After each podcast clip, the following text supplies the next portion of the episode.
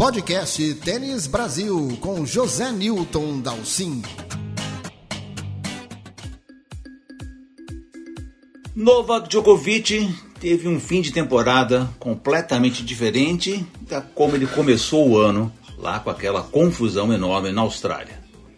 A ATP Finals, pela segunda vez realizado em Turim, consagrou Djokovic pela sexta vez e uma distância aí desde 2015 que ele não ganhava o campeonato. Mas para conversar com a gente sobre tudo que aconteceu essa semana em Turim, como termina a temporada e como nós vamos ver 2023, o podcast Tênis Brasil dessa semana convidou dois grandes jornalistas especialistas que acompanham o tênis o tempo inteiro e vocês conhecem muito bem. Otávio Maia, que trabalhou durante muitos anos aqui no Tênis Brasil, hoje está de consultor, e Alexandre Cossenza, que tem o seu excelente blog Saque Voleio no UOL, que vem aqui bater papo com vocês. Em primeiro lugar, Moizinho. Tudo bem, Otávio? Boa noite. Tudo bem, Zé? Boa noite. Prazer estar com você. Prazer estar com, a, com Cossenza. Fazia tempo que a gente não ficava os três juntos de novo. Alexandre, obrigado pela tua presença aqui. Você agora morando em São Paulo, vestido de Flamengo, mas morando em São Paulo. É, é, obrigado pelo convite, chefe. Aliás, pra quem não sabe, assim, é, eu, eu sou um fãzaço do Dalcin há 20 anos, né, desde que eu comecei que estudava, e eu sempre chamei ele de chefe, então não é porque eu tô aqui no podcast que eu tô fazendo média, não. Sempre, sempre fiz isso, a gente sempre, sempre faz assim. E eu, foi uma mania, aliás, que eu peguei do Otávio. Eu encontrava o Otávio junto alguma cobertura e o Otávio, ah, o gordo do meu chefe fez isso. e como eu não posso chamar ninguém de gordo, eu chamo só de chefe. Então, é verdade, é... é verdade, você tem toda razão, né? Bom, vamos começar pelo Djokovic. Oi, desculpa, Otávio. Não, essa, essa parte era segredo, mas tudo bem. Vamos começar pelo Djokovic, né, minha gente? Afinal das contas, campeão é o campeão. Djokovic teve esse ano tão anômalo, quer dizer, jogou pouco, jogou muito bem em determinados momentos, termina com o, título do ATP Finals, que eu particularmente não tinha muita dúvida que iria para as mãos dele, pelo tipo de situação, né, tipo quadra rápida, coberta, e, e pelo tipo de adversário que tinha pela frente. Cossenza, me fala o que é que você achou de Djokovic neste Finals. Achei ele fresco, tranquilo, e fresco no bom sentido, né? De chegar descansado, com a cabeça tranquila, com o corpo inteiro, que é uma coisa que a gente né, não, não, costuma ver desses caras, né? De, de um Djokovic, de um Federer, de um Nadal, quando os caras fazem temporadas inteiras, né? Jogando bem. E ele teve um segundo semestre atípico. Ele foi lá, venceu o Wimbledon e de repente não tinha que jogar, porque ele não podia entrar na, na América do Norte. Então ele não jogou dois Masters, não jogou o US Open.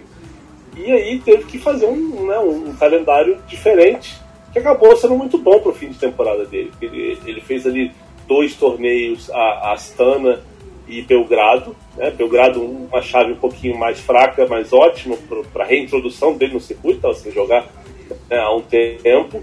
Depois Astana um torneio forte, ele é campeão, e aí ele já está no, no, ritmo bom. Paris não, ele não é campeão por um detalhezinho, ele é um jogo atípico, que ele leva uma virada do, do Rogue que né, difícil até de entender, é, é incomum uma atuação deles né, numa final. E agora esse Finals com né, cinco vitórias e cinco atuações muito boas, ganhou né, jogos duríssimos, apertados, é, é, tirou, acho que tirou perto do melhor tênis dele nos momentos mais duros ali. É, no jogo contra o Medvedev a coisa estava tava complicada e ele foi lá e achou uma virada num jogo que ele nem precisava vencer, né, já estava classificado. E semifinal e final também jogando num nível altíssimo. Acho que é, é, é perto do que ele tinha de melhor para mostrar. E um ponto que eu acho muito interessante de fazer, só para só concluir meu raciocínio, que ele não era campeão do Finals há sete anos, se não me engano, foi 2015 o último título dele e acho que isso ajuda a mostrar o quanto o calendário ficou tão entupido, tão exaustivo, e quando esses caras chegam né, competindo com 10 caras mais, um cara é, 10 anos mais jovem, num torneio desse cansado no fim, então de repente não rendem o melhor. Mas esse ano, com esse tempo livre, o Djokovic chegou lá e derrubou todo mundo.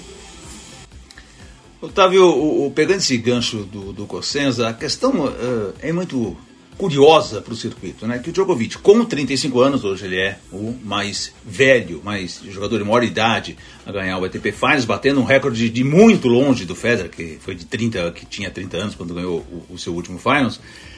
E aí nós vimos que a parte física do Djokovic foi extremamente importante, né? A sua a sua competência física, principalmente semifinal e final, quando ele ganha. Foi aquela maratona, que até não sei que, até que ponto ele deveria ter brigado até o fim, do jeito que ele fez com o Medvedev. E ele acaba então ganhando o torneio num, onde a parte física foi extremamente importante. Como é que a gente explica alguém com 35 anos ser melhor do que toda a garotada que estava ali, exceção feita ao Nadal, é óbvio, mas o resto ali era muito mais novo do que ele. Pois é, acho que isso reforça por um lado, né, o fato de que o Djokovic sempre foi um cara que cuida com esmero do, do corpo dele, né, até é, vai além do que, do que a gente vê, e, e ele tira, ele captura os, os benefícios disso. E por outro lado, tem esse calendário completamente atípico que a gente viu esse ano, por conta da vacina e da pandemia. É, e acho que ele viveu o ônus e o bônus né, desse, desse calendário atípico. Então ele teve uma dificuldade no início para retomar o ritmo, né, depois de um longo tempo sem competir. Parecia que o corpo estava um pouquinho enferrujado, o espírito de competição também estava voltando aos poucos, então ele demorou ali dois, três torneios, ele foi melhorando gradualmente. É, mas depois que isso foi resolvido, ele ficou numa posição muito confortável, né? Porque ele, ele passou principalmente o segundo semestre sem nenhum estresse físico, sem nenhuma, nenhum desconforto aparente, assim, grave, sem nenhuma estafa, nenhum tipo de estafa mental é, teve todo o tempo do mundo para assistir aí os novos, né, as novas estrelas surgindo, que estavam aí mostrando ao mundo quais eram suas qualidades, mas também os seus buracos, que ele sempre sabe explorar muito bem. E quando ele chegou para jogar esses últimos torneios, aí, principalmente de Wimbledon em diante, eu diria, né, ele estava muito fresco, acho que fresco é a palavra exata, acho que foi o Ale que falou. É, né? Assim, ele não tinha nenhum incômodo, estava muito solto, sem responsabilidade, sem estresse físico, sem, sem nada que o incomodasse e ele jogou com muita leveza.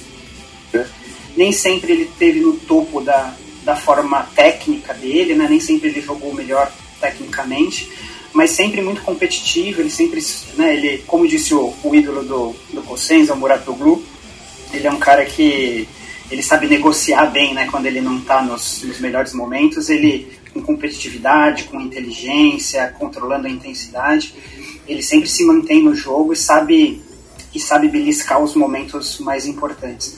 Então fica muito difícil, né? Parece que ele fica muito difícil ganhar do Djokovic nessa situação. Parece que ele tem, ele continua com controle quase total, né, da quadra e dos, dos adversários mais novos. São poucas as situações e os adversários que realmente podem colocá-lo em perigo naqueles torneios e naquelas situações em que ele não abre mão de vencer de jeito nenhum.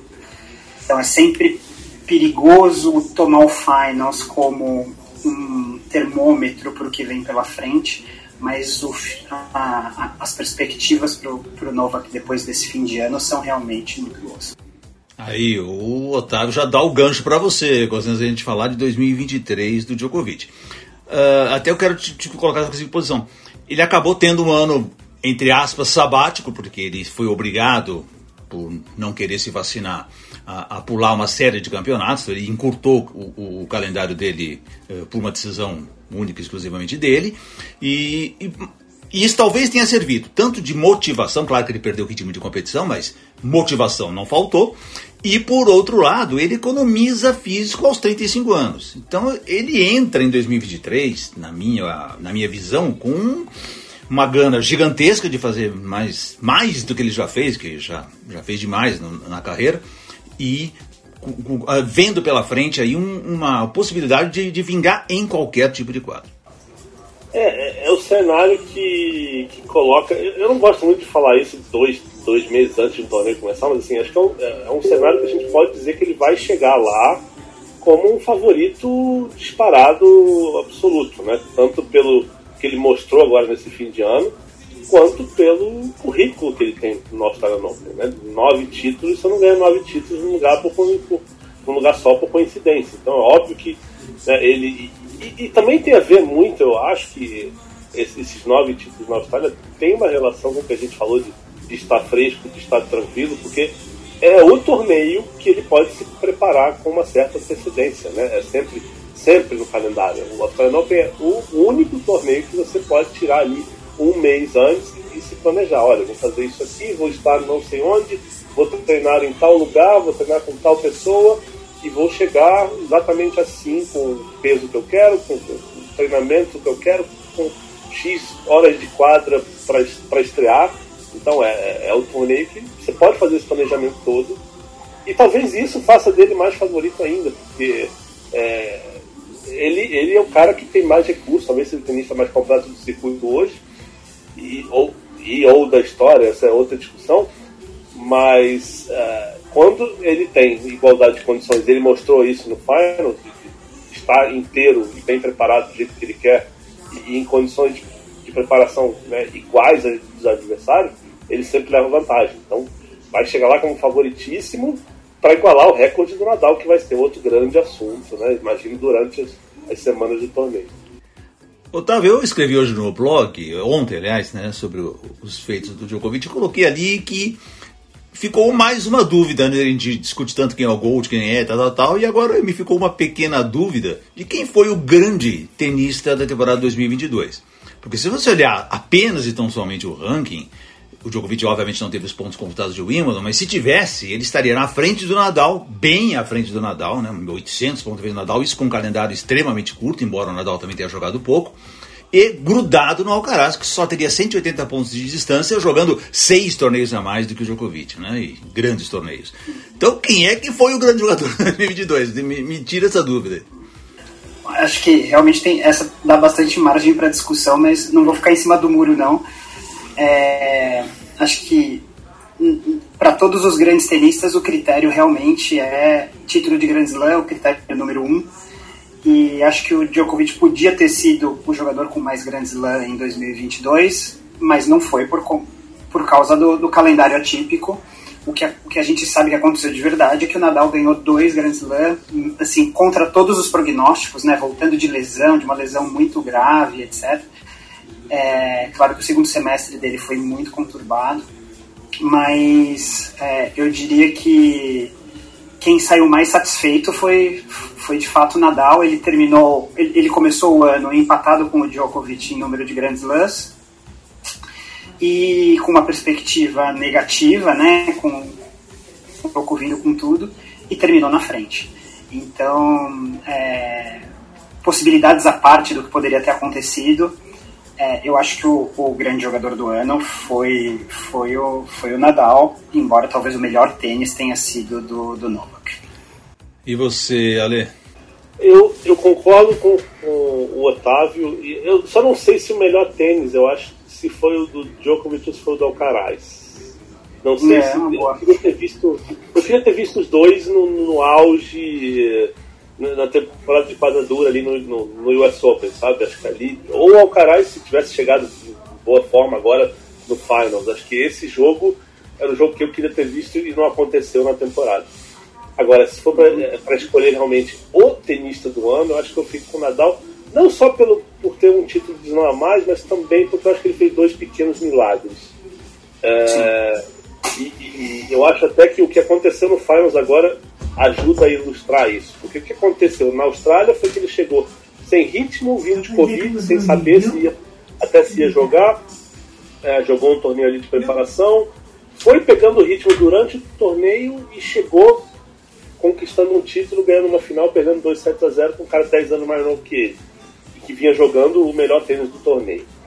E depois no Roland Garros a questão também dele chegar sem ritmo, porque ele teve teve uma fratura de costela em John Wells, depois teve o problema do PEC, se manifestou ali em Roma, e a coisa ficou meio. Né, é, ele, ele começa a Roland Garros com um monte de pontos de interrogação em cima, e a gente não sabe se, se né, o que vai acontecer. De repente ele ganha do Djokovic aquele jogo de quarta de final, o Zverev se machuca na semi e ele ganha, né, passa por cima do, do, do Rude na final. Eu acho que esse Roland Garros talvez tenha sido um dos mais especiais pelas dificuldades que ele, que ele superou. E, e, eu citei o Finals antes justamente por isso, porque é um torneio que ele chega sem estar preparado, por, por ter vindo de lesões, por ter o nascimento do filho, por não estar no ritmo ideal de competição. E ele pega dois caras que não dão ritmo para ele no começo do torneio, é dois sacadores, né? Dois caras sacaram muito bem. Hoje ele é acima e o Fritz. Se de repente ele estreia, é, é assim, tem um monte de condicional aí na história, mas se de repente ele estreia contra o Casper Ruud, que é um cara que troca mais bola e o Nadal pode pegar algum ritmo no fundo de quadra, talvez a coisa se invertesse, ele ganhasse a estreia e chegasse com um pouquinho mais de ritmo para pegar os outros dois. Mas o que acontece? Ele é, o torneio é um ATP Finals, não tem um jogo bobo. Ele pega dois caras que não dão ritmo e acaba eliminado. Então eu, isso para mim mostra o quanto é difícil é, você chegar num torneio grande e ia ter que adquirir ritmo durante o torneio para chegar e brigar e ser campeão. Não acho que ele teria sido campeão do Finals pegando esse Djokovic, mas uh, é, é, o que me mostra, puxa, né, no Slam ele chegou, porque no Slam você tem ali uma, duas rodadas contra caras né, de ranking mais baixo, que são rodadas mais acessíveis, então você tem ali mais cinco dias, seis para agregar alguma coisa. E, e, ele foi e calibrou o tênis dele né, nesse período e, e foi campeão. Eu acho que é, esses dois pequenos milagres da Austrália e de Roland Garros, que eu chamo de pequenos milagres, e que eu acho que fazem a diferença para mim quando olho, olho para a temporada inteira. Otávio, e o que esperar de Nadal em 2023? Né? Nós já falamos um pouquinho de Djokovic e o Nadal. Será que será o último ano do Nadal? Nós estamos falando disso aqui faz uns 10 anos, né? Nadal sempre parece que agora vai, até por causa desses intermináveis problemas físicos, cada hora é um, né? Agora tem o abdômen ainda para complicar, quer dizer, é um mar de problemas físicos, mas ele de algum jeito sempre consegue se superar e dá um jeito, principalmente de brilhar no Saibro, né? O que, que se espera do Nadal? Bom, eu até lembro quando eu estava lá na, na saudosa sede da Cunha Gago, trabalhando com você no Tênis Brasil, ele ganhou o segundo Roland Garros e as pessoas já falavam, não, ele não vai ter condição física, esse deve ser o último grande slam da vida dele. E desde então a gente já duvidou muitas vezes do Nadal, ele sempre acaba dando a volta por cima, né? Eu mesmo já me arrependi muitas vezes de apostar contra o Nadal e provavelmente não sou o único. É, mas não por duvidar das capacidades técnicas dele, mas porque parece que ele sempre está sempre não, mas já aconteceu muitas vezes, né, dele terminar o ano, é, parece que sem combustível, com o físico já sem condições de reagir, é, mas o tempo passa, training block aqui, outro training block ali, chega a temporada de Cyber, uma vitória, outra vitória, e ele consegue é, se concentrar nos momentos importantes e, e, retomar o alto nível de jogo. Então, é, acho que duvidar do Nadal é sempre um grande perigo, mas eu não vou fazer isso de novo, mas é, eu acho que ele, assim, eu, eu não sei se essa, essa pré-temporada vai ser suficiente para ele chegar numa quadra rápida, aquele calor de, de Melbourne, e encontrar uma chave generosa e, e chegar na final e contar com né? Assim, obviamente ele não venceu pelo, por acaso, né? Mas as coisas se encaixaram de uma maneira muito improvável para que ele virasse o jogo contra o Medvedev. É, eu acho que é improvável que ele tenha a mesma competitividade no Open de 2023, mas eu vejo ele colocando todas as suas fichas para um último Roland Garros, é, uma última temporada de Saibro de altíssimo nível, que aliás é, foi a mesma coisa que eu falei no começo desse ano. E parece que ele ainda tem, tem gás para pelo menos mais uma, né? Então, é, não vejo Nadal brigando por número um, não vejo Nadal brigando por é, grandes títulos em quadra rápida, mas é, acho que ele vai estar tá lá como um grande competidor, em boa forma, esperamos, né? É, e como um favorito ou co-favorito ao título de Roland Garros, como sempre. Bom, pelo menos ele aprendeu a encurtar a temporada dele, né? Encurtar o calendário, fazer uma coisa menor. Não foi para a Copa Davis, né? Quer dizer, aquela sandice de terminar o ano disputando a Copa Davis, embora, claro, ele adora jogar competições por equipes. Então eu acho que ele está aprendendo algumas coisas até por, por obrigação, né? Não talvez por disposição, mas essa, é necessário demais que ele economize, não ter aquela sequência Carlo, Barcelona, Roma, Madrid, Roma, que aquilo é insano, né? É, quando ele tinha 20 anos era possível, não agora. Então talvez ele precisava fazer algumas adaptações, mas eu concordo bastante com você, Otávio. Eu acho que realmente é, é, o último grande tiro dele. Claro que se ele tiver sucesso, ele vai tentar de novo, óbvio, né? Mas acho que cada vez é mais difícil ele ter sucesso. Embora, Cossenza, a gente continua sem ter um grande jogador de saiba para competir com o Nadal, né? De novo, nós tínhamos o Tim, né? Além do Djokovic, claro, mas tínhamos o Tim que pintou duas finais, não sei o que, esse é o grande cara. Depois ganhou o Soap e desaprendeu a jogar tênis. Agora tem o Casper Ruud, até para entrar no assunto Casper Ruud, né? Que me, me deu uma grande surpresa né, nesse, nessa reta final de temporada, porque ele era um jogador de saibro, sempre foi, tanto que chega a final de Roland Garros, sem a mínima chance de ganhar do Nadal, mas chegou. E de repente ele aprendeu a jogar na quadradura, né? Eh, eh, nós vimos, eh, só para dar um toque, nós vimos na final ele contra o Djokovic, extremamente passivo, né? Não se ganha do Djokovic passivo de jeito nenhum, só se o Djokovic jogar com a esquerda. Agora, na final de US Open, por exemplo, eu vi o, o, o Rude muito mais uh, decidido, até saindo do estilo dele, atacando o Alcaraz, indo para a bola e até quase deu certo, né? Então, em que linha nós vamos encaixar o Rude? Ele vai por Saibro sendo um possível sucessor do Nadal no Saibro ou ele vai tentar crescer nos outros pisos e, e brigar com todo mundo ali? Eu acho que ele vai brigar com todo mundo. É, é a questão do Casper Ruud, assim, eu sou suspeito para falar que eu sou um fãzaço dele, assim, tanto dentro de quadra quanto fora, comportamento, educação, pelo que eu vi no Rio Open, pelo que eu vejo em entrevistas na TV e leio de coletivas, ele é educadíssimo, um cara que respeita todo mundo e, e leva muito a sério a carreira, né, de um modo muito profissional. E isso faz diferença, né? E eu acho que as pessoas quando viram o Casper Ruud dois anos atrás, de repente ganhando aquela sequência ali, é, é Stade, Costa, de Kitzbühel, Mag e tal. Ele ganhou três torneios seguidos, eu não lembro quais os três ali. Uhum. Ano retrasado, ano passado, foi ano retrasado, né? Isso. Não sei. Mas parece, ah, vai ser. 2021, né, na verdade. É isso. O, o Kyrgios falou isso também, ah, só, só saiba e tal. Só que eu acho que as pessoas meio que subestimaram a capacidade dele de, de, de evoluir como tenista de modo geral o saque dele hoje é muito melhor e ganha mais pontos né, de graça na quadratura. Uh, fisicamente ele está mais rápido, está mais leve na quadra, está chegando em mais bola, o que permite a ele alongar os pontos em quadradura também. Então eu acho que ele vai brigar com todo mundo. Está fugindo um pouco menos da, do backhand, né, Cosenza? Ele parou de fugir ele, tanto, né? Ele consegue, em alguns jogos ele consegue botar muito spin e empurrar os caras para trás com o backhand dele hoje em dia, que era uma coisa que ele não fazia um ano, um ano e meio atrás. É, e é um cara que né, a cabeça dele, não, ele não viaja muito nas partidas, ele né, tem uma estabilidade ali emocional razoável. E acho que vai brigar com todo mundo, com, com, os recursos que ele tem, aproveitando as chances que ele tem nas chaves, que foi o que ele fez esse ano. Né, Roland Garros ali, ele viu e, e foi longe, viu a Open também, quer dizer, não foram chaves duríssimas para ele, mas ele chegou lá. Então é um cara que eu acho que vai estar vai tá aí na briga, sim, vai evoluir no Saibro, acho que também. Mas eu acho que o Tim vai voltar para ser um, um cara para brigar no Saibro de novo. Eu tenho, eu tenho essa esperança. Gostei de algumas coisas que eu vi nesse fim de temporada, é, desse começo de volta dele, agora não sei se o corpo vai aguentar. É um, é um estilo que é o que a gente fala do Nadal há 15 anos, né? É um estilo de jogo que, que exige né? um, um físico exige, no caso do, do, do time, exige punho para botar espinho naquela bola. Então a gente nunca tem, tem sempre essa incógnita aí, mas é um cara que né, se, se conseguir botar, fazer tudo encaixar de novo, volta para brigar no Cyber perfeitamente.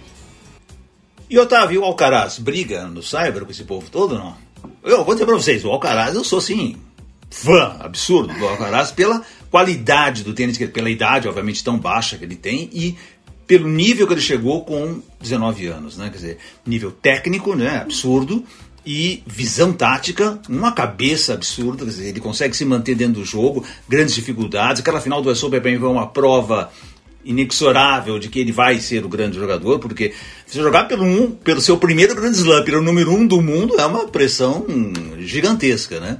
E ele foi lá e conseguiu, tremeu muitas vezes, mas conseguiu. Então eu vejo assim, o Alcaraz um futuro assim, enorme, mas o Saibro, o que, que me fala um pouco do Saibro do Alcaraz? Olha, Zé, eu não tenho nenhuma ressalva sobre a capacidade do, do Alcaraz no Saibro. Acho que a única é, ressalva, por enquanto, assim, que isso que é a maior dúvida é a grama. Nos outros, acho que ele tem todas as condições de, de disputar com qualquer jogador, né? Ele, ele é quem, quem num dia inspirado pode machucar o Nadal no Saibro, pode machucar o Djokovic no, quadra mais uma quadra dura. É, mas eu acho que 2022 mudou de forma de forma rara a relação de forças do, da elite do tênis masculino. E, e isso vai afetar tanto o Alcaraz quanto outros jogadores, né? No ano passado a gente tinha, quando a gente começou o ano, né, a gente tinha o Nadal e o Djokovic naquela posição de os titãs, né, os grandes jogadores vitoriosos que iam lá e papavam os grandes luck, quando era para valer eles eram quase imbatíveis. A gente tinha o mini tree atrás deles, né, muito maduros já, o Tsitsipas, Medvedev e Zverev, e um terceiro pelotão que vinha querendo morder, que era o Sinner, o Félix, era o Glev, o Berrettini o próprio Alcaraz evoluindo muito rápido. E aí, de repente, o que aconteceu foi que o Nadal e o Djokovic mostraram capacidade de se manter onde estavam, mas a mudança que a gente viu acontecer foi que o pelotão, o segundo pelotão, perdeu espaço para o terceiro, né? Então a gente viu o Zverev ficando para trás, primeiro com começo instável de temporada, depois com contusão, o Medvedev com, com contusão, mas também com a cabeça um pouquinho bagunçada e perdendo rendimento técnico e o Tsitsipas numa temporada um pouco estranha, diria que às vezes sempre muito brigador, muito lutador, chegou até o fim do ano quase com chance de ser número um do mundo, mas em alguns momentos parecendo ultrapassado tecnicamente perto dos, dos jogadores mais novos que estão surgindo. E por outro lado, primeiro a gente viu o Alcaraz disparando e aí parecia que ele ia é, ganhar 30 grandes Slam. Né? As pessoas já estavam falando que o GOAT de verdade era o Alcaraz e talvez possa ser, mas acho que muito cedo para isso, né? E aí, de repente, ele foi lá e mordeu o primeiro Grand Slam, virou número um, mas também começou a apresentar um, algumas fraquezas que não estavam tão claras no começo, né? Conforme ele foi jogando, essas fraquezas foram aparecendo. E foram surgindo outros nomes capazes de machucá-lo, né? O próprio Rune, acho que é um cara que tem muito potencial e um jogo menos explosivo, mas mais organizado do que o do Alcaraz o Félix machucando um pouquinho o Alcaraz também. Então, é, o, o, a, relação de forças tá, de 2023 acho que vai ser muito diferente da de 2022. Né, em que a gente tinha um primeiro pelotão consolidado, um segundo pelotão consolidado e um terceiro brigando para morder. Agora esse, as coisas se misturaram bastante. É, e, e o Cybron Piso razoavelmente democrático, acho que o, o, Alcaraz vai ter adversários duros, acho que o próprio Rune vai ser muito duro para ele no, no Simon. É, mas estou bem ansioso para ver o que acontece acho que assim, continuo acreditando demais no Alcaraz como um jogador que vai marcar a época, mas acho que ele tem adversários à altura aí para incomodar bastante.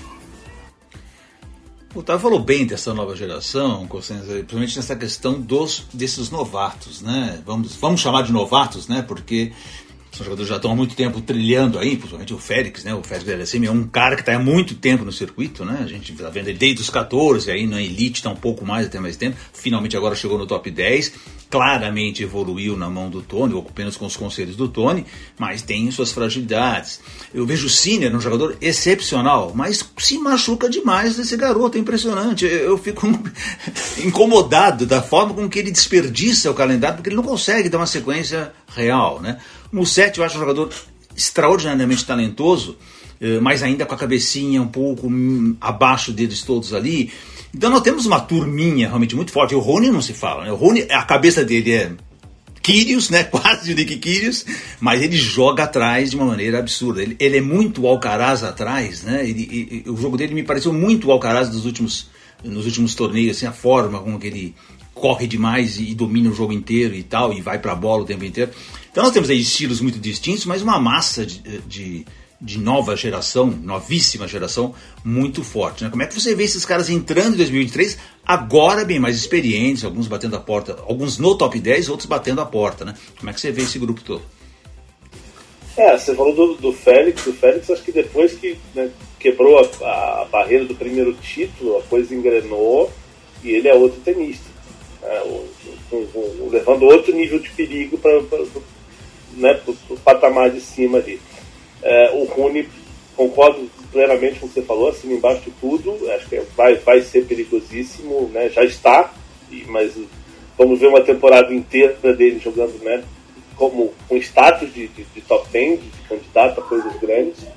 Vamos ver a cabeça dele como é que aguenta, é meu único senão.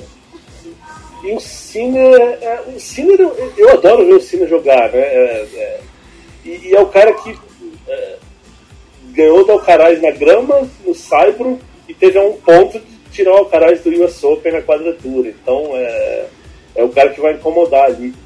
E, e, e só voltando uma coisa, você tinha perguntado sobre o Alcaraz no Saibro Otávio, eu acho que se não é aquele jogo, se não é aquele dia muito inspirado do Zverev em Roland Garros, talvez a gente estivesse tendo outra discussão aqui sobre o Alcaraz, porque é, eu sei que eu sou meio louco quando eu falo sobre o Nadal, esse tipo, quando eu incluo o Nadal nesse tipo de coisa, mas eu tenho minhas dúvidas se o Nadal venceria o Alcaraz numa semifinal de, de, de Roland Garros ali com, com o ritmo que o Alcaraz estaria.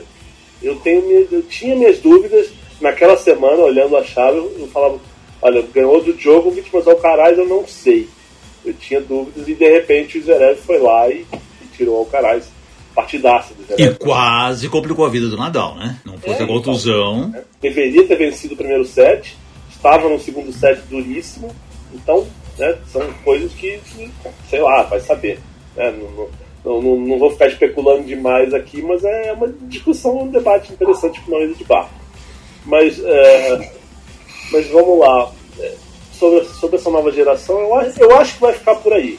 Entre assim, os que vão brigar lá em cima com, com Djokovic Nadal e, e, e Medvedev, eu acho que é esse grupinho aí. Sinner, Alcaraz, é, Rune e, e o Félix.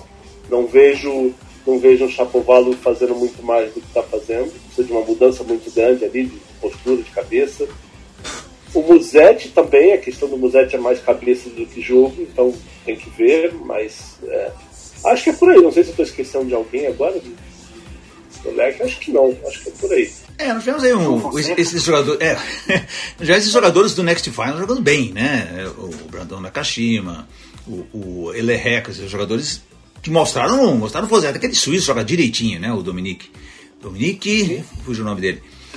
Nick, isso. Joga direitinho aquele suíço, né? Quer dizer, tem uns nomes ali que podem contar, mas eu acho que realmente estão num grupo atrás, vão ter que dar um salto muito grande para 2023. Né? É, eu acho que para 2023 ainda não.